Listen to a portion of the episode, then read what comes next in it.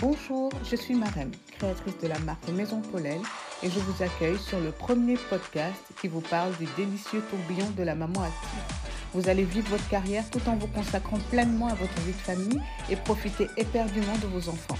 Vous allez pouvoir vous consacrer à toutes ces choses qui vous apportent de la joie, du réconfort, de l'épanouissement, tout en étant efficace dans les prérogatives de votre emploi.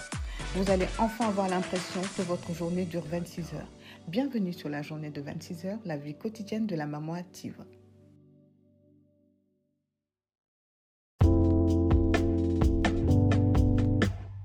Bonjour à tous, bienvenue dans la journée de 26 heures.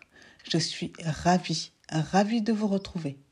Pour ce nouvel épisode, nous allons aborder un sujet dans l'air du temps par son importance qui ne décroît pas.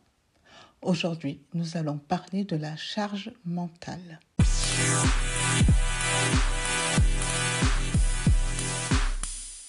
Alors vous, elle est comment votre charge mentale? Cette pression organisationnelle qui s'exerce d'abord sur les femmes, cette pression du quotidien qui intervient avant le burn-out. Mais tout d'abord, remontons aux origines de cette expression si chargée de sens. La charge mentale a été identifiée par la sociologue française Monique Eco. C'est elle qui, en 1984, utilise pour la première fois ce terme. Pour Monique Eco, cette charge mentale, c'est le fait de devoir penser simultanément à des choses appartenant à deux mondes séparés physiquement. Elle publie alors un article qui s'intitule La gestion ordinaire de la vie en deux. La sociologue, il écrit ceci. La charge mentale d'une journée redoublée et lourde de tensions constantes pour ajuster des temporalités et des espaces différents. Monique Eco parle bien sûr de la journée des femmes qui travaillent, et donc la journée de travail et la gestion de la maison. Elle n'avait pas besoin de faire un dessin, car on ne va pas se mentir, cette charge mentale, c'est aux femmes qu'elle s'applique. Mais ce concept a beau remonter à 39 ans, la charge mentale était rarement un sujet dans le débat public, rarement un sujet à la maison, rarement un sujet d'éducation. Bref, rarement ce sujet n'était mis en avant dans un quelconque domaine. La charge mentale était gentiment remisée sous le tapis. Et puis, en 2017, on a une sorte de révélation en France. Grâce à qui? Mais grâce à Emma Clit et sa BD. Fallait demander. Un phénomène de librairie. Et soudain, la charge mentale devient un sujet de société. Est-ce au point de faire changer les mentalités? C'est ce que l'on va voir. Tout d'abord, merci Emma Clit qui nous a tous permis de réaliser, de révéler ce qu'une femme qui travaille vit au quotidien. La charge mentale, c'est la simultanéité, l'encombrement psychique d'une double journée, l'interpénétration de deux mondes dans des lieux différents. En termes simples, vous bossez et vous gérez votre maison en même temps. Vous bossez, des choses se passent ailleurs et vous les gérez. Et c'est compliqué. Pourquoi cela touche plus les femmes que les hommes C'est culturel et ça touche toutes les cultures du monde. Les femmes sont responsables de la vie domestique. De facto, la femme a la charge de la vie domestique.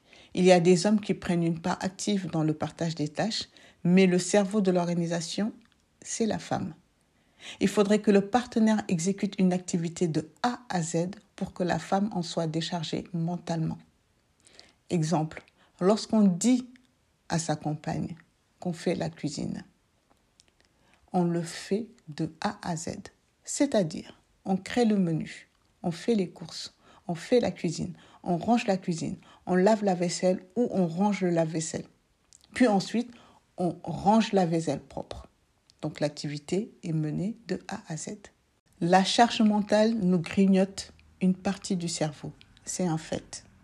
Et malgré le florilège d'articles, de podcasts, la charge mentale continue de peser plus sur les femmes que les hommes. Cela tend à changer avec les vingtenaires en France. Les femmes vingtenaires ont entendu parler de la charge mentale et imposent une égalité des tâches. Selon une étude, 20% des Français déclarent subir cette charge mentale de manière excessive. Mais en réalité, selon Aurélia Schneider, autrice de La charge mentale des femmes et celle des hommes, édition Larousse, nous avons tous une charge mentale, mais on la gère chacun, chacune, plus ou moins bien. Selon notre personnalité, selon qu'on sache bien gérer son temps, ses émotions, son stress, que l'on puisse plus ou moins prendre de la distance. Mais si on attribue souvent la charge mentale aux mamans qui travaillent, elle pèse fortement sur les femmes au foyer. Elles aussi, elles travaillent. Elles travaillent aux tâches domestiques. La gestion d'une maison, c'est lourd. Une maison est une véritable PME. Pour qu'il y ait en plus un parent octogénaire à gérer et des enfants à gérer, cela devient beaucoup de travail et beaucoup de choses à penser. La charge mentale ne s'applique pas uniquement aux mamans qui travaillent. Elle peut s'appliquer à tous les milieux professionnels. Lorsqu'on n'arrive pas à effectuer une tâche de A à Z sans être interrompu par des emails, des notifications de tout genre, par des interruptions de tout genre dans notre bureau. La charge mentale s'exerce également sur les salariés d'une entreprise, où il y a trois boss par exemple, et chacun demande des tâches à effectuer sans se soucier des demandes des autres. Dans les divorces, lorsque les hommes sont en garde alternée, ils découvrent la véritable charge mentale et se retrouvent à penser à plusieurs choses en même temps. Aurélia Schneider, dans son livre, parle de perfectionnisme domestique. La grosse différence entre l'homme et la femme, c'est que nous, les femmes, nous aimons avoir le contrôle, en se disant cela ira plus vite et ce sera mieux fait si c'est nous qui le faisons. Selon Aurélia Schneider, le perfectionnisme domestique est un héritage. Mais il faut savoir hiérarchiser ses priorités pour se dégager du temps. Et pour que la charge mentale soit allégée pour la femme, il faudrait que le partenaire prenne en charge une activité de A à Z, avant que la dite tâche soit entièrement supprimée du cerveau de la femme et qu'elle puisse se reposer. Mesdames, l'époque nous charge. Il faut savoir se déconnecter, car on est hyper connecté et on se compare aux autres, qui ont soi-disant de très belles vies, des maisons hyper bien rangées, etc., etc. Mais il faut réaliser et se rappeler que c'est ce qu'ils veulent bien nous montrer. La maison parfaite, hyper bien rangée, des enfants qui ont l'air de sortir de la boutique de vêtements tellement ils frôlent la perfection. Tout ceci fait flipper et nous charge mentalement, donc mesdames, déconnexion.